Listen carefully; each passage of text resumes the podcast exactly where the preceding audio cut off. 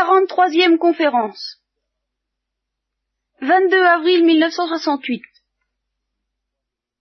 Je crois bien me rappeler que nous en étions, nous avions terminé sur l'épisode où David euh, peut, pourrait tuer Saül et puis qu'il ne le tue pas, et qu'il le lui fait remarquer, euh, que ça touche Saül, euh, qu'il appelle son fils.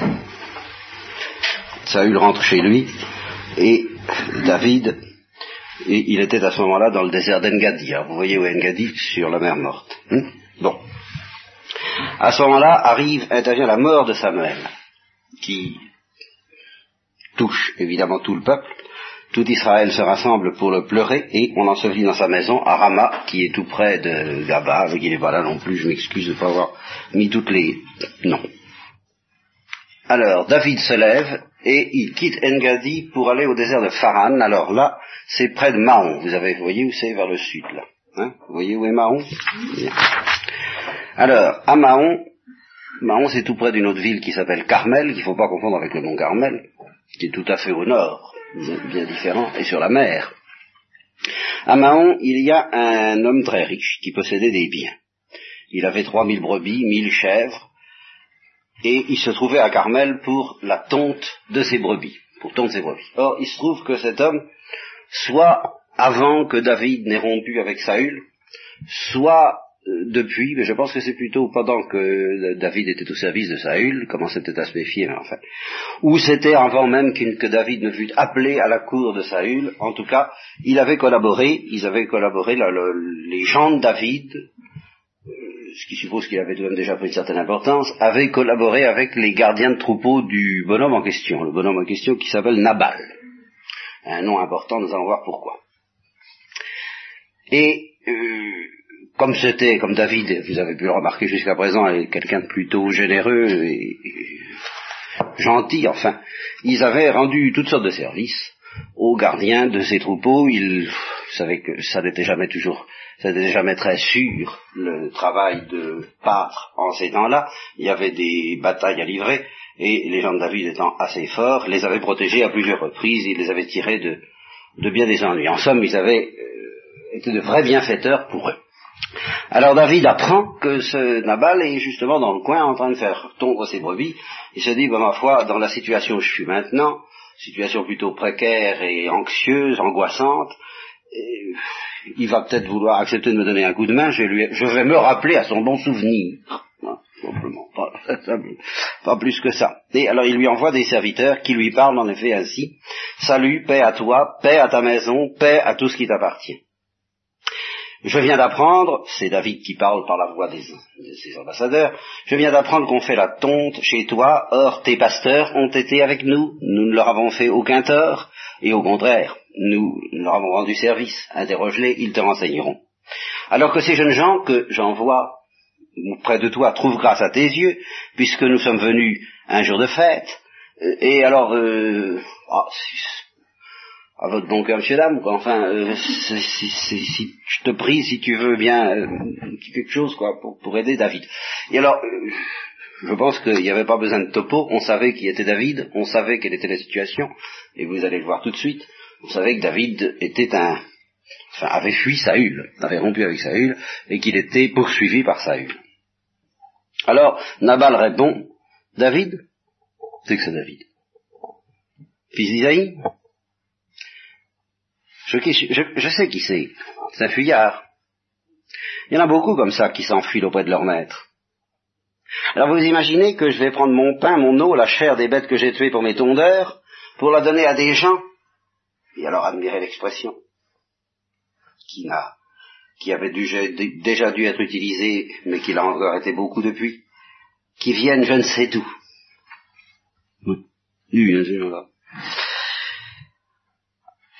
Allez, euh, disparaissez. Au large. Alors les jeunes gens reviennent, puis disent, ben voilà, euh, voilà ce qu'il a dit.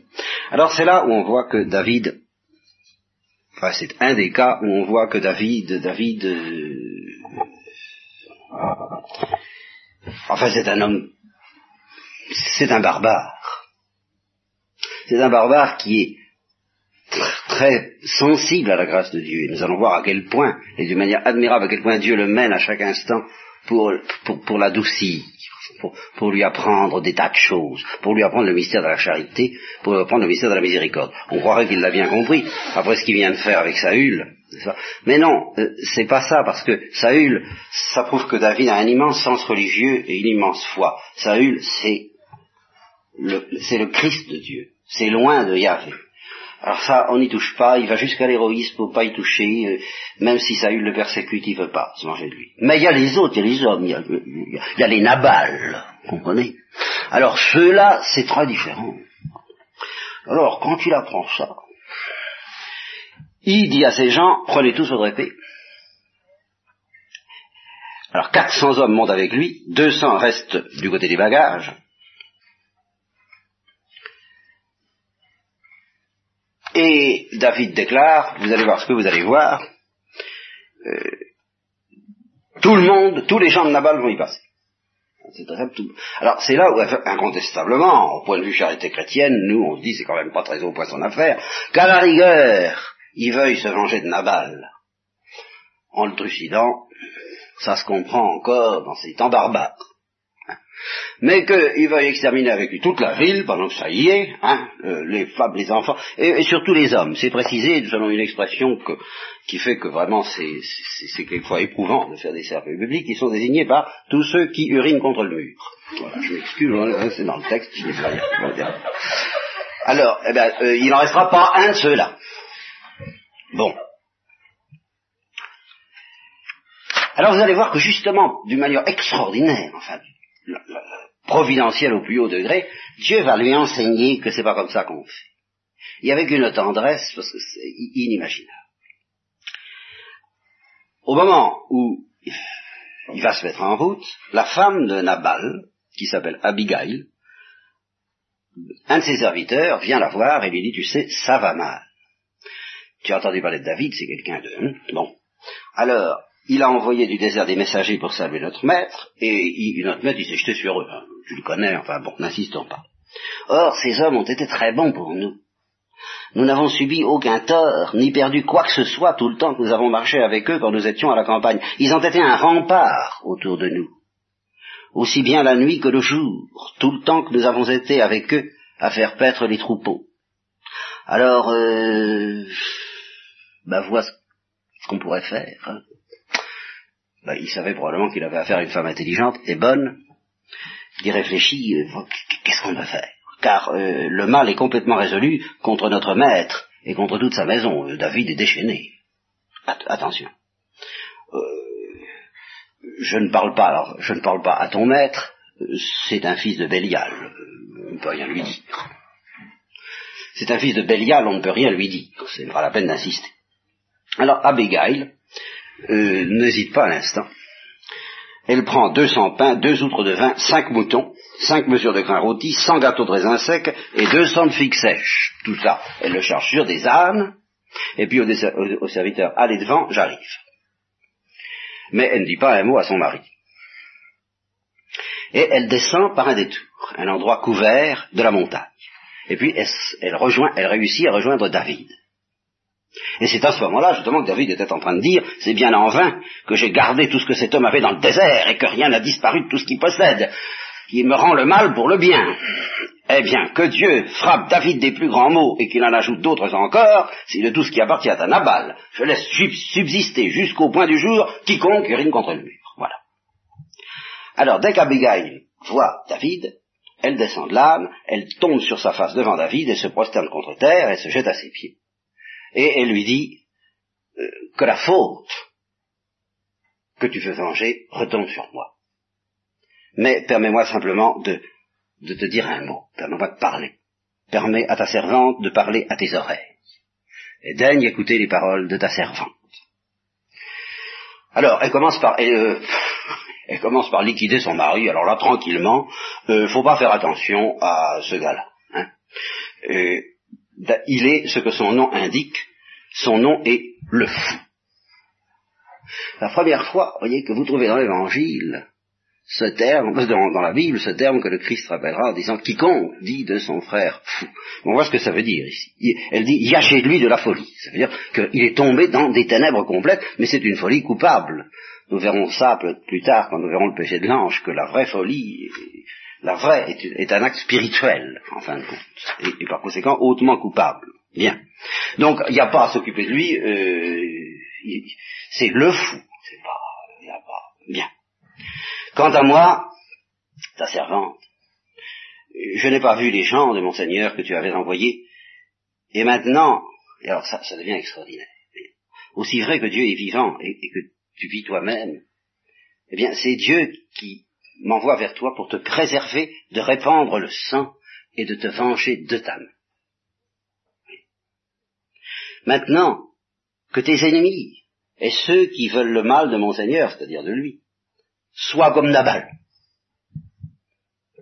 Accepte donc cette bénédiction, et la bénédiction, donc venons à la bénédiction, que ta servante apporte à mon Seigneur, et qu'on la donne aux jeunes gens qui marchent à la suite de mon Seigneur.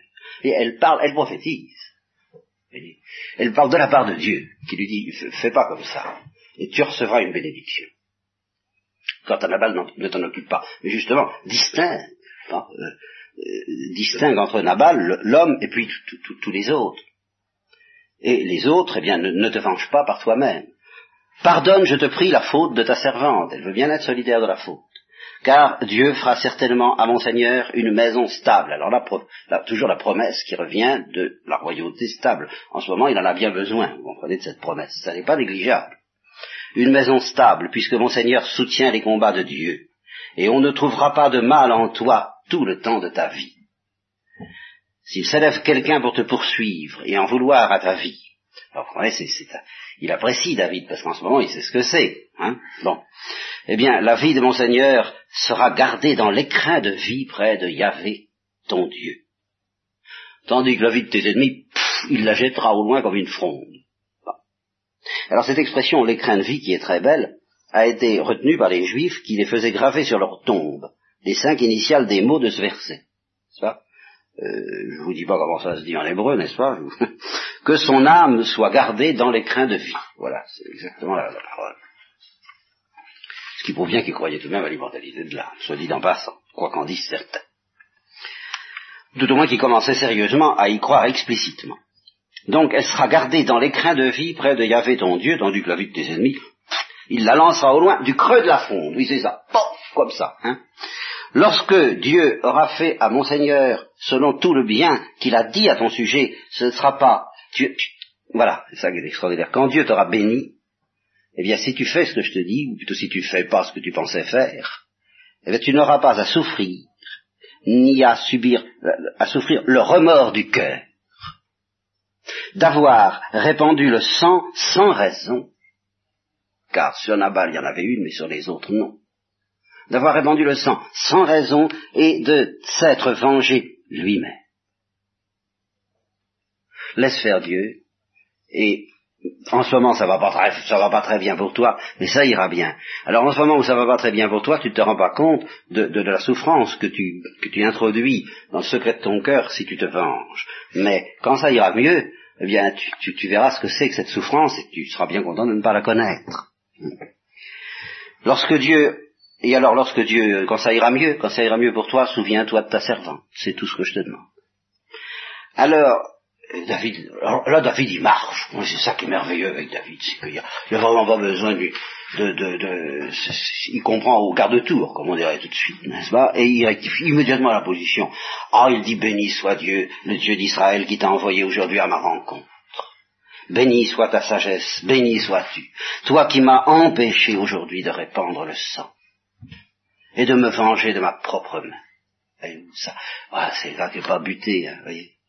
Autrement, aussi vrai que Dieu dit que le Dieu d'Israël est vivant, lui qui m'a empêché de faire du mal, si tu ne t'étais pas dépêché de venir au-devant de moi, ah, il n'y a pas de doute, il n'y a pas de doute, euh, il serait resté euh, à Nabal. Alors Nabal, c'est à la fois euh, le nom de la ville et le nom du monsieur.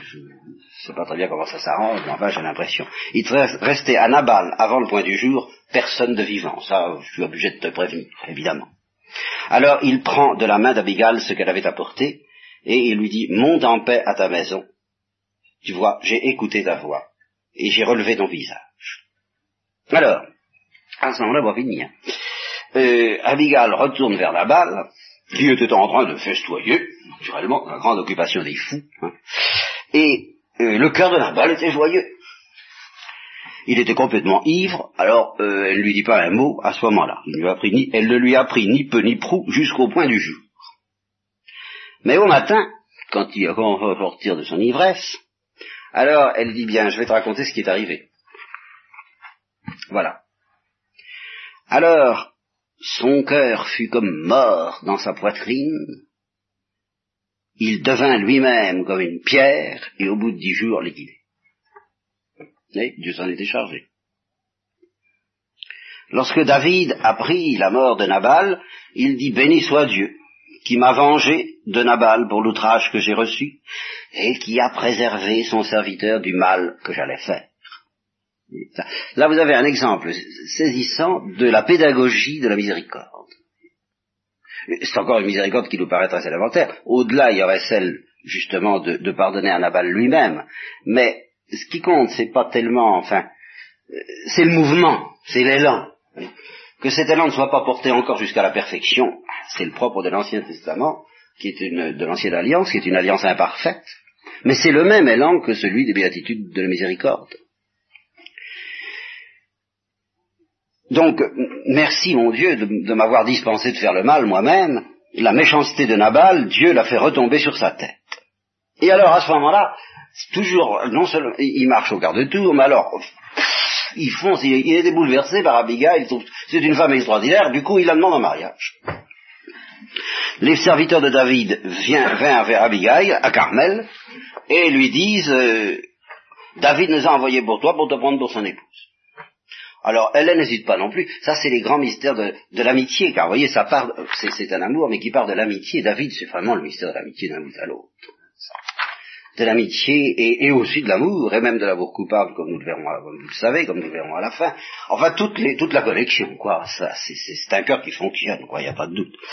Alors, elle se lève, elle se prosterne la face contre terre, et elle dit, voici que ta servante et comme une esclave pour laver les pieds des serviteurs de mon Seigneur. Toujours le lavement des pieds, ça, ça, ne date pas à, certains points de vue du Christ. Ce qui, ce qui est extraordinaire, c'est que le Christ l'ait fait en tant que maître. c'est ça qui est extraordinaire. Tandis que là, elle le fait en tant que servante. Enfin, elle le fait.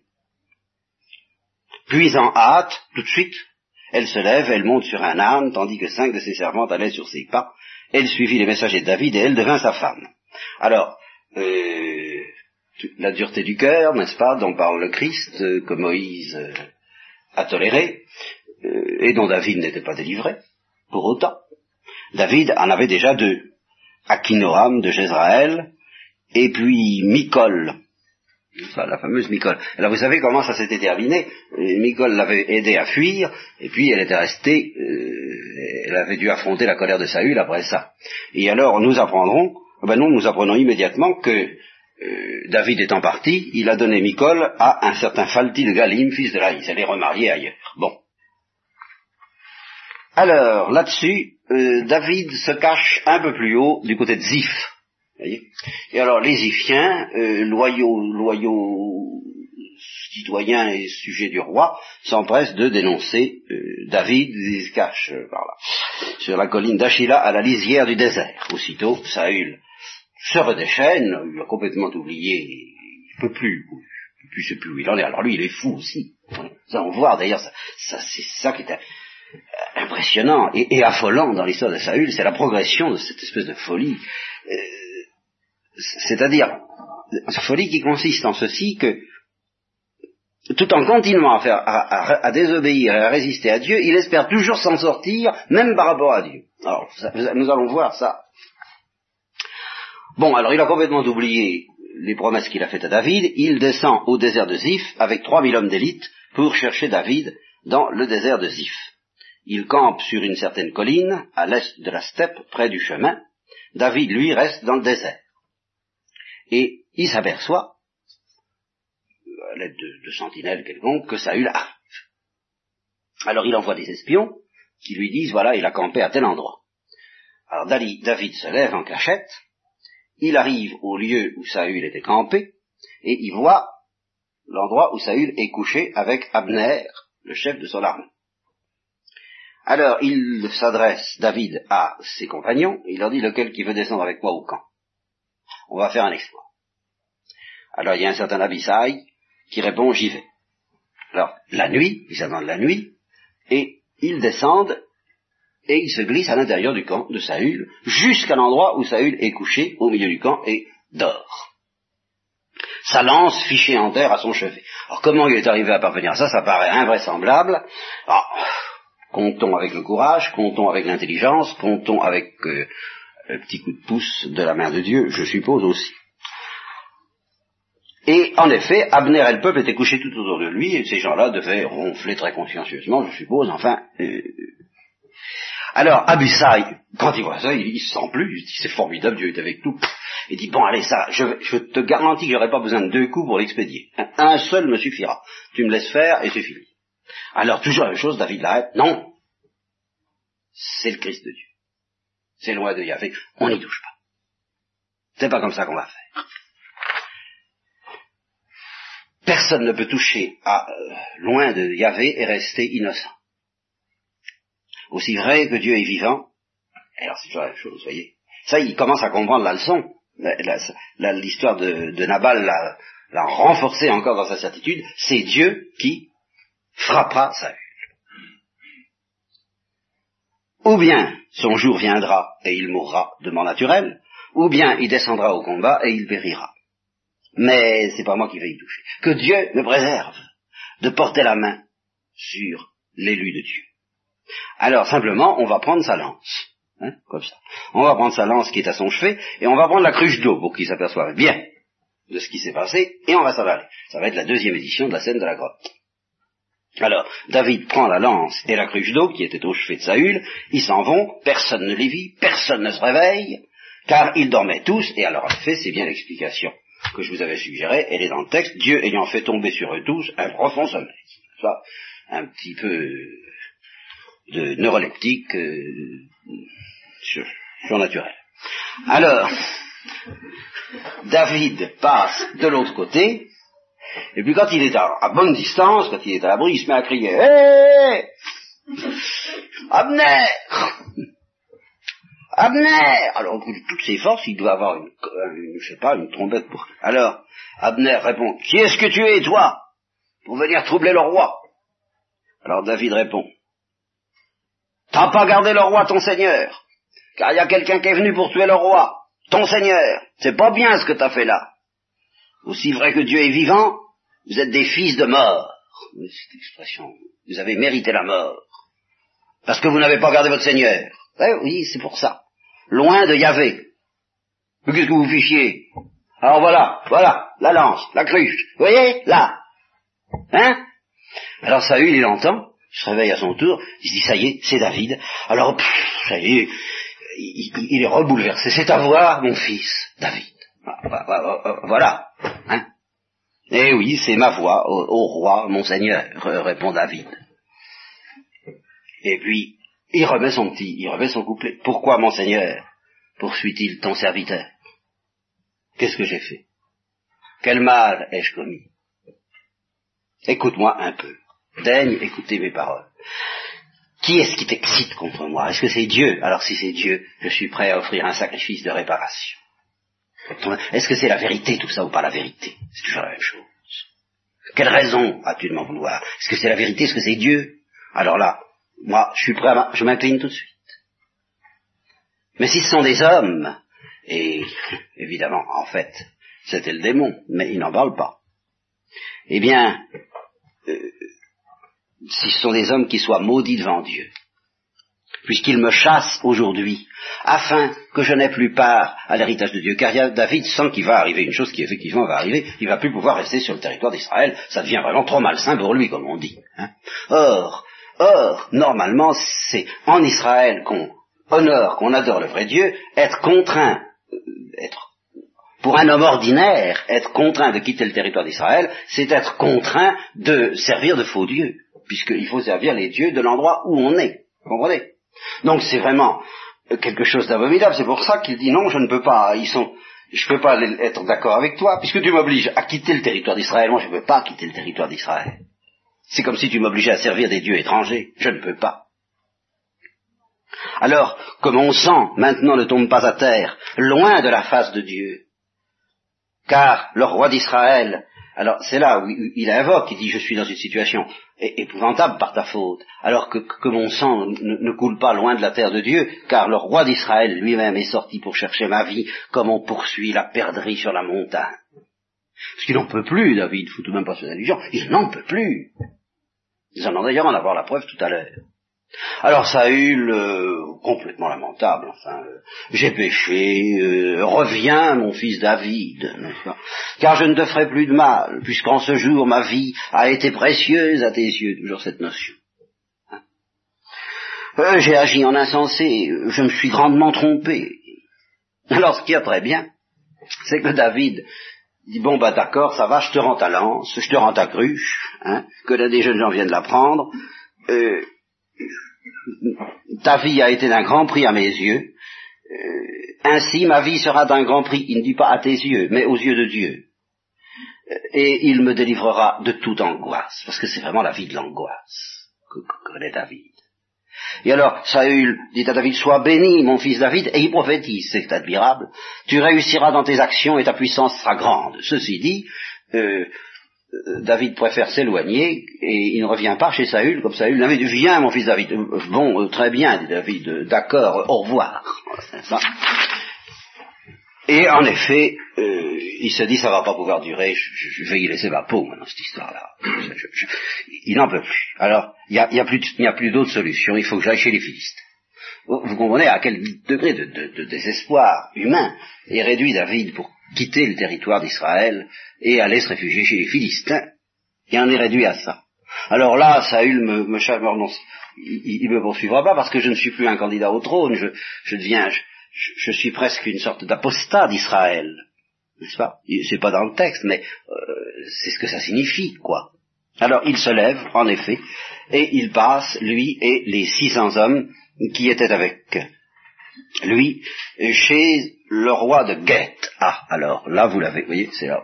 Bon, ça c'est un territoire philistin, comme je vous l'avais dit, le territoire est morcelé, euh, c'est s'imaginer un, un gruyère, quoi, dans lequel il y a des trous, euh, des trous israélites, des trous, euh, toutes sortes de peuples, quoi, c'est une mosaïque.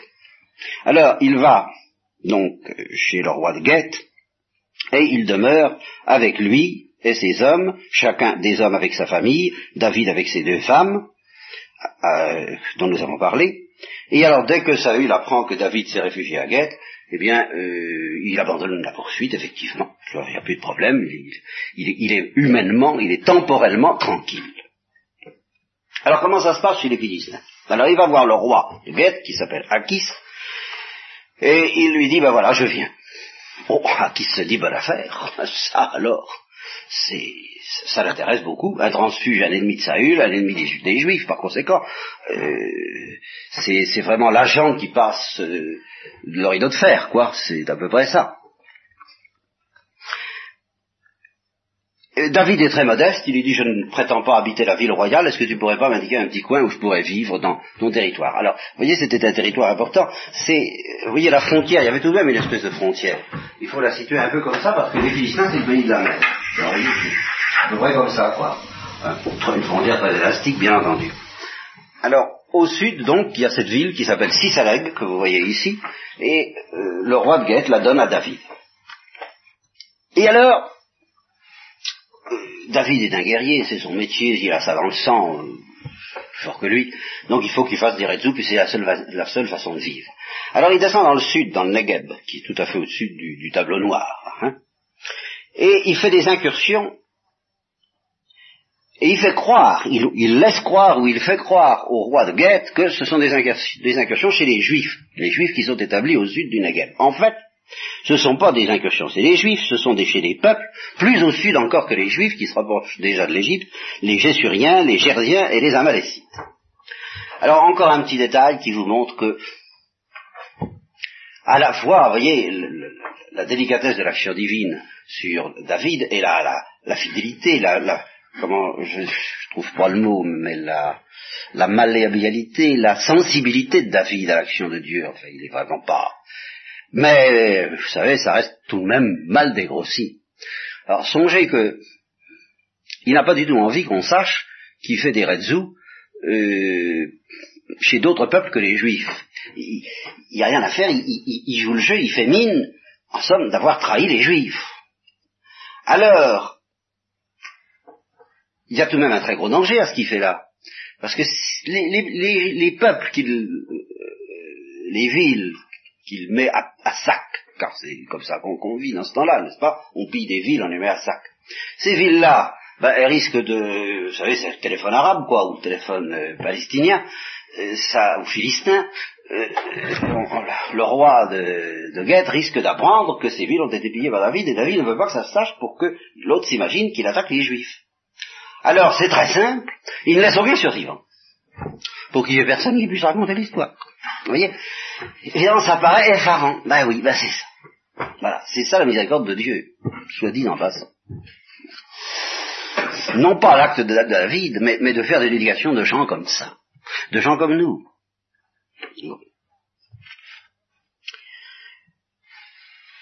Et alors, Akis était très content, lui, le roi de Guet. Il disait, ça va, il se rend vraiment odieux à son peuple, à Israël, il sera mon serviteur à jamais, il n'y a pas de doute, c'est, c'est l'agent qui a franchi le rideau de fer. Euh, bon. Alors, les Philistins, peut-être encouragés par la présence de David, qui sait, décident de donner un grand coup et d'attaquer Israël, en masse. Ils se rassemblent, ils rassemblent toutes leurs troupes pour combattre Israël, et alors là, Akis, il croit que c'est dans la poche, euh, il fait venir David, et lui dit, voilà, on va combattre les Juifs. Hein? Alors, qu'est-ce que tu vas faire? Alors, David emploie une expression qu'on peut euh, réciter de deux manières. Et on, pourrait, on peut dire, euh, eh ben, tu verras bien ce que je ferai. Ou bien on peut dire, tu vas voir ce que je vais faire. Je suppose qu'il a envoyé la seconde, car Akis a été très content. Et il lui a dit, et moi je t'établirai pour toujours gardien de ma personne. Bon. Samuel était mort, vous le savez. Tout Israël l'avait pleuré, on l'avait enterré à Rama. Et on rappelle aussi, avant la suite de cette histoire, parce que ça va devenir encore, encore plus extraordinaire, quoique tout ce qu'on a vu jusqu'à présent, que Saül avait fait disparaître du pays tous les nécromanciens et tous les devins conformément à, au précepte dont je vous avais parlé dans la loi de Moïse, il n'y aura pas de magicien en Israël. Je vous ai souvent expliqué que la magie en soi, en soi prise, en elle-même, c'est-à-dire indépendamment de toute révélation euh, officielle, la révélation judaïque euh, et la révélation chrétienne, est la seule révélation officielle. Par exemple, je vous ai dit que nous attaquerions la question des religions comparées. Bon. prenons l'islam. Il, est probable beaucoup d'auteurs, beaucoup d'auteurs pensent, enfin beaucoup d'auteurs sérieux qui font l'histoire des religions pensent, et je suis tenté de penser avec eux, que Mahomet était vraiment un prophète. Et où? Je, je crois. Bien. Mais alors, problème. si Mahomet était un prophète, le Coran est une révélation. Voyez-vous Dieu a parlé ou Dieu n'a pas parlé? Si Dieu a parlé à Mahomet, c'est donc alors quoi que pourquoi tout, tout, chacun sa vérité, chacun sa foi, chacun sa religion, chacun son prophète, forcément. Alors, nuance qu'il faut que vous appreniez à distinguer, même si Mahomet est un prophète, ce que je ne souviens pas, je le crois, mais je ne l'enseigne pas. Nuance aussi, n'est-ce pas? Bon. Eh bien, euh, si Mahomet est un prophète, ça ne veut pas dire que la parole de Mahomet, le Coran en particulier, soit une révélation officielle. Autrement dit, il faut apprendre à distinguer entre révélation divine et révélation officielle. C'est une notion curieuse et tout à fait propre à la religion judéo-chrétienne. Si vous admettez que l'homme a peut-être vécu, euh, je sais pas moi, c'est cent mille ans euh, depuis le début à peu près, que, disent les savants maintenant, je me rappelle plus moi, euh, cent mille ans depuis les origines de l'homme jusqu'à nos jours à peu près, oui. Bon, eh bien, mettons cent mille ans. Vous pensez bien tout de même que depuis Adam et Ève ou nos premiers parents, Dieu n'a pas laissé les hommes sans leur parler. Il est évident qu'il leur a parlé, il est évident qu'il y a eu des phénomènes prophétiques. De nombreux prophètes ont existé, j'en suis sûr, non seulement dans la tradition, dans la ligne des sémites qui est indiquée par la Bible, dans la Genèse, mais ailleurs, je suis certain. Et par conséquent, je suis convaincu que euh, aussi, il, y avait, il y a toujours eu des moyens d'entrer en contact avec Dieu, tels que, bah, on peut dire une certaine magie, un certain spiritisme, euh, dans lequel les, hommes étaient plus ou moins euh, experts. On pouvait entrer en contact avec Dieu par des moyens des oracles et des choses comme ça. Mais alors, pourquoi est-ce que c'était, enfin, pourquoi est-ce que c'est discutable ben, C'est parce que c'est pas sûr. Le cœur de l'homme, d'une part, n'étant pas pur, et d'autre part, surtout, comme je vous l'expliquerai le vendredi, mais je ne sais pas quand, je, sais on en sera là, euh, depuis le péché originel auquel tout de même je crois, malgré tout, après avoir bien réfléchi, hein, eh bien, euh, depuis le péché originel, le plus grand changement peut-être de la condition humaine, parce que c'est très difficile de préciser quel a pu être le changement de la condition humaine depuis le péché originel. Euh, l'homme est resté intact dans sa structure fondamentale.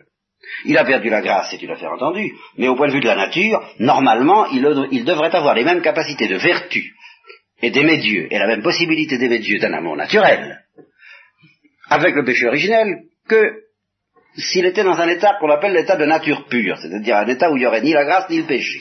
Normalement, l'homme devrait être capable d'aimer Dieu et de pratiquer une certaine vertu. Non sans difficulté, mais euh, une difficulté insurmontable.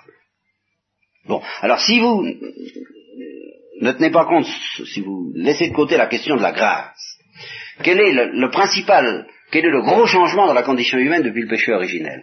Alors, mon avis, que je ne vous enseigne pas non plus catégoriquement, mais que j'essaierai tout de même de vous expliquer le vendredi, c'est que ce qu'il y a d'anormal dans la condition humaine depuis le péché originel, en plus du retrait de la grâce, bien entendu, eh bien, c'est ce que le Christ et tout l'Évangile évoquent comme étant la captivité du démon. C'est-à-dire une permission donné par Dieu aux démons de nous tenir sous sa captivité d'une manière beaucoup plus écrasante que ce ne serait normal dans un état purement naturel. Je ne dis pas que dans un état purement naturel, nous n'aurions pas affaire aux démons, puisqu'ils existent, mais nous aurions affaire aussi aux bons anges, et dans l'ensemble, ça pourrait s'équilibrer, et même plutôt le bien être euh, normalement vainqueur. Mais quand les gens vous disent qu'ils ont l'impression de se heurter au mystère du mal, que le mystère du mal les prend à la gorge, et qu'il est tout de même difficile de croire au triomphe du bien, mais c'est tout simplement parce que je crois qu'ils sont affrontés à ce que serait la condition humaine s'il n'y avait pas la rédemption. effectivement, ce ne serait pas purement et simplement à la souffrance, au péché, au mal, et même au démon de temps en temps, ce serait un état horrible de captivité à l'égard du démon. Ça, je crois. Alors, dans une situation de ce genre, vous comprenez que le, spiritisme, les oracles, la magie, avec un cœur qui n'est pas purifié, c'est très dangereux parce que parce qu'on risque de se prendre des couloirs à tout instant. N'est-ce pas? Et au lieu de débarquer chez, les bons, chez Dieu ou les bons anges, eh ben, de déclarer de débarquer de l'autre côté. Et alors allez vous y retrouver? C'est pour ça qu'il y avait des révélations, mais elles n'étaient pas officielles. Il n'est même pas sûr. Alors là, je suis pas sûr du tout même si les révélations de Mahomet viennent pour l'essentiel de Dieu, je suis pas sûr qu'elles soient venues entièrement et uniquement de Dieu à tout moment de sa vie. Alors là, ça pas du tout. Même je, supposerais volontiers le contraire, car même chez les saints chrétiens, eh bien, euh, ils ont affaire à des révélations de Dieu, mais ils ont affaire aux démons aussi, et ils peuvent se laisser tromper par le démon. Même des saints ont été trompés par le démon, parce qu'il fallait que, que Dieu leur apprenne qu'ils pouvaient l'être, ce qu'ils n'étaient incapables de comprendre avant de l'avoir été. Bon. Euh, alors, ça, euh, il y a eu une certaine sainte, euh, je crois que c'est Catherine de... Je sais pas si c'est Catherine de Ricci, mais enfin, elle était tellement persuadée, elle avait dit que, le démon ne pouvait pas la tromper, que Dieu a permis qu'il la trompe pendant cinq ans. Oui. Et complètement. Et c'est une sainte. Alors vous comprenez, il n'y a pas de garantie, sauf la révélation officielle. c'est ça que nous apporte la révélation judéo-chrétienne. Et alors c'est pour ça que au moment même où la révélation judéo-chrétienne intervient, alors Dieu dit, plus de magie. Ah oui, vous comprenez, mais ça ne veut pas dire que la magie soit un péché en soi, on n'en a pas d'autres moyens, on prend les moyens du bord. Et ce que vous voulez. Mais à partir du moment où la révélation judéo-chrétienne intervient, alors Dieu dit non. Le moyen normal d'entrer en contact avec moi, ce sont les prophéties. Et à partir du moment où on sera arrivé à la plénitude de la révélation, Dieu dit encore non, même aux prophéties. Entendons-nous bien, en ce sens que nous ne devons plus attendre de nouvelles prophéties pour savoir quelle est la vérité. Nous avons qu'à écouter l'Église et les prêtres. Celui qui vous écoute m'écoute, celui qui vous... etc. Vous comprenez? Alors là, le Saint Jean de la Croix l'explique bien, il y, a, un tour de vis supplémentaire depuis la plénitude de la révélation. Vous voyez? Avant la révélation juive, on pouvait faire de la magie, puisqu'il n'y avait pas d'autre moyen. De la magie blanche, hein, évidemment, on risquait de faire de la magie blanche plus ou moins grise, hein, euh, et, et, qui tourne à la magie noire, comme la, la sauce de la mayonnaise tourne, qu'est-ce que vous voulez faire hein? Bon. Mais euh, il n'y avait pas, d'autre moyen. Les cœurs purs entendaient Dieu, les cœurs impurs entendaient le diable, euh, les, pauvres cœurs que nous sommes entendaient les deux et ne savaient pas trop s'y retrouver. Enfin, il n'y avait pas cette sécurité de la révélation, officielle. Bon. Alors, depuis la révélation phileo-chrétienne, plus de magie. Mais des prophètes. Alors, euh, il suffisait qu'il y ait un prophète à tel endroit, ben on va trouver le prophète et on lui demande alors des oracles. C'était tout à fait normal, même il y avait un, procédé pour consulter Dieu. Il y avait un procédé pour demander le l'ourim et le tumim, les exégètes ne peuvent pas arriver à savoir ce que c'est, en quoi ça consistait. Mais enfin, il y avait un procédé officiel pour consulter Dieu. Et alors le grand drame de Saül, c'est que d'une part Samuel était mort et qu'à chaque fois qu'il essayait de consulter Dieu, Dieu répondait rien. Bien, mais il y avait un procédé officiel, permis. Et alors c'est là que su que Saint Jean de la Croix et toute l'Église dit, ça n'est plus permis d'interroger Dieu de cette manière-là. Il faut être très prudent dans la manière dont on demande des signes en particulier parce qu'on risque de les interpréter à, notre idée. Bon. Alors, tout ça, c'est très important parce que vous allez voir, c'est pour l'histoire qui suit que je raconte tout ça. Donc Saül, très régulier, toujours très réglo, donc il n'y avait pas de problème. Et il avait fait disparaître les nécromanciens et les devins, plus rien. Seulement, l'ennui, c'est que les voies officielles pour entrer en contact avec la parole de Dieu était bouché. Il n'y avait plus rien. Le dernier qui restait, c'était Samuel. Samuel, Dieu sait ce qui lui passait, Samuel. Il en avait peur, mais enfin, c'est tout de même un recours. Puis Samuel aimait Saül. Il y avait un faible pour Saül, alors, pouvait encore s'arranger un peu. Mais, plus de Samuel. Et il voit arriver les fils. Alors, son cœur, celui qui est fidèle dans sa poitrine, enfin, vous savez, tout ce que, tout ce que dit la littérature juive et arabe d'ailleurs dans ces cas-là, il, il, est dans tous ces états, il est complètement affolé, alors là, l'angoisse s'empare de lui au maximum, et il dit Samuel, Samuel, Samuel, il me faut Samuel, il me faut Samuel. Bah ouais, but Samuel, Samuel, but Samuel. Trouvez-moi une nécromancienne. Voilà où il en était. Trouvez-moi une nécromancienne, je veux Samuel. Alors on va chercher une, ça dit, ben il y en a une qui se cache, évidemment, elle fait ça, elle fait payer très cher, c'était, vraiment de la, vraiment le, la magie noire et le marché noir, hein. Bon. alors, euh, donc il y en a une à Endor, je pense que dans le coin, qui évoque les morts. C'est ça la nécromancie d'ailleurs, exactement, c'est de faire apparaître les morts et puis de, de leur demander quelque chose. Alors, euh, Saül se déguise, il part avec deux hommes, et ils arrivent la nuit, c'est la fin, c'est tout à fait saisissant. Et il lui dit, euh, il paraît que tu peux évoquer les morts, euh, je te paierai bien, j'ai quelque chose à te demander, fais-moi apparaître un mort et euh, fais-moi monter, monter du chéol, celui que je te dirai. Alors la femme lui dit, oh là là, mais tu te rends pas compte? Tu sais bien que c'est interdit. Saül est terrible pour les nécromanciens. Ça plaisante pas avec Saül, tu sais. Qu'elle lui dit Tu tends un piège à ma vie pour me faire mourir, toi. Saül lui jure par Dieu en lui disant Aussi vrai que Dieu est vivant, tu n'auras aucun mal à cause de ça. Alors je suppose qu'il ajoute, et puis je, te paierai bien, je ne sais pas, c'est pas dans le texte. Alors la femme dit, bon, ben alors, euh, qui veux-tu que je... De qui s'agit-il? Fais-moi monter Samuel. Alors, la femme fait son travail, et Samuel apparaît.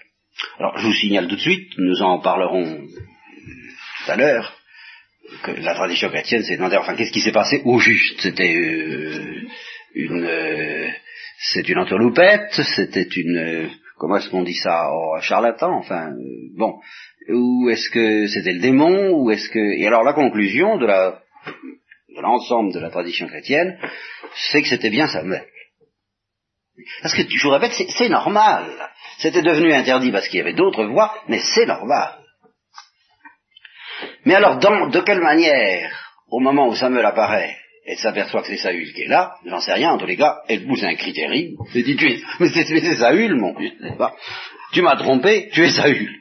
N'aie pas peur, n'aie pas peur, mais euh, dis-moi ce que tu as vu. Alors, eh bien, elle dit, je vois euh, une sorte de Dieu qui, qui monte de la terre. Samuel ressemble à une sorte de Dieu qui monte de la terre. Et quelle est sa forme? Une sorte de Dieu, vous savez, euh, tel que ces gens-là s'en faisaient une idée, c'était moins que ce que nous appelons, nous, un ange. la notion d'esprit pur, euh, bon.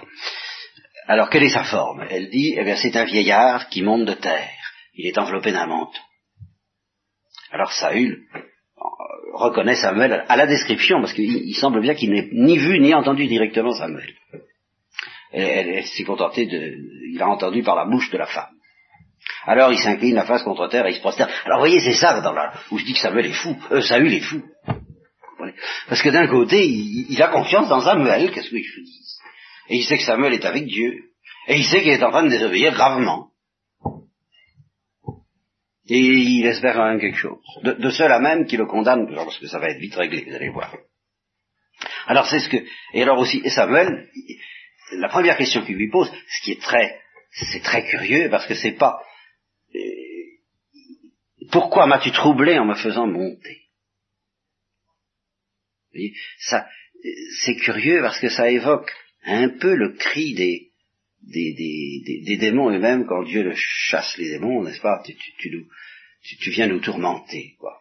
Je dis pas, je pense pas que Samuel fut au purgatoire du Shéol, car le Shéol était divisé en trois lieux comme notre au-delà, l'au-delà chrétien, mais euh, donc, en quelques lieux qu'il fut, probablement dans le Shéol, en effet, le Shéol des justes, eh bien, c'était une souffrance pour lui, ça, je suppose. C'était une souffrance, en tout cas, un dérangement.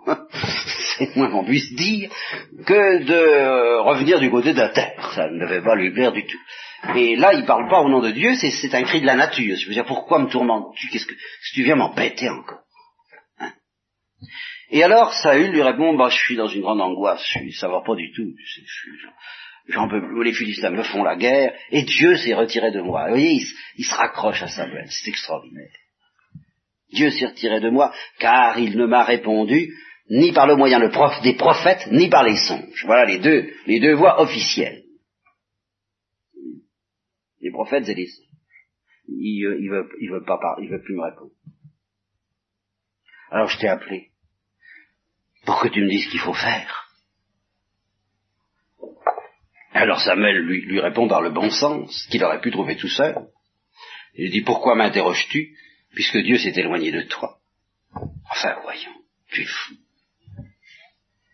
Et qui s'est mis avec ton compagnon, tu sais bien, tu viens me chercher, tu sais très bien que ça y est, que, c'est David qui, qui est l'élu de Dieu, ça n'est plus toi, alors qu'est-ce que tu viens m'empoisonner? Enfin. Yahvé a agi envers toi, je te l'avais dit. Je t'avais prévu, c'est ce qui arrive. Dieu a arraché de ta main la royauté, il l'a donnée à ton compagnon, à David, il n'y a rien à faire. Tu n'as pas obéi à la voix de Dieu, et en ce moment même, tu recommences. Hein. Bon. Et tu n'as pas traité Amalek selon l'ardeur de sa colère, vous vous rappelez, l'anathème, euh, on garde un petit quelque chose. Bon. Alors Dieu a agi envers toi comme je te l'avais prédit, maintenant, ça, ça y est, ça arrive et tu vas être livré avec Israël dans la main des Philistins. Demain, toi et tes fils, vous serez avec moi. Ne me dérangerez plus. Ça, c'est moi qui le dis. Et, et Dieu livrera même l'armée d'Israël entre les mains des Philistins. Alors évidemment, Saül, il tombe à terre de tout son long comme s'il ne pouvait pas prévoir. C'est ça, c'est ce refus de l'évidence. Ah, c'est étrange. Car les paroles de Samuel l'avaient rempli d'effroi.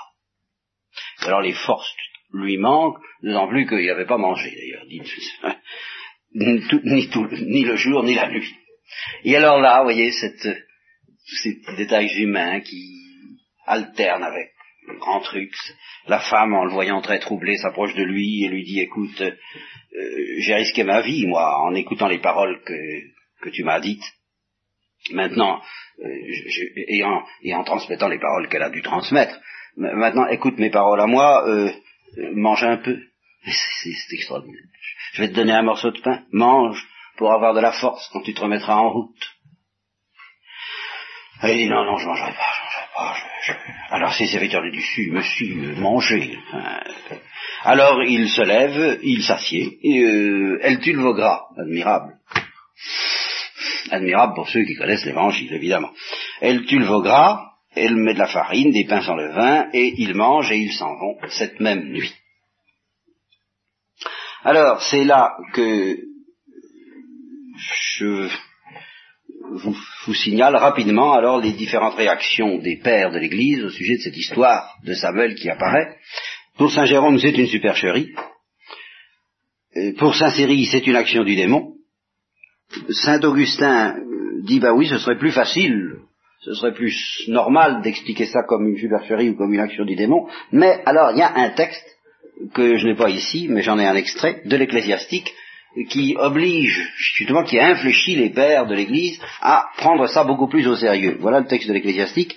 Euh, c'est un éloge de Samuel. Il faudra que je vous lise un jour d'ailleurs, parce que euh, ça fait partie des petits commentaires de notre histoire, en somme, pris dans la Bible elle-même, dans la, Bible elle-même. Alors c'est un éloge de Samuel, et, à la fin, euh, le livre dit, même après sa mort, il fut consulté. C'était un gars extraordinaire, quoi, voyez. Euh, même après sa mort, il fut consulté. Il révéla au roi son sort, et il éleva sa voix du sein de la terre dans une prophétie. Bon, bah, je trouve qu'il n'y a pas à discuter après ça, c'était Samuel.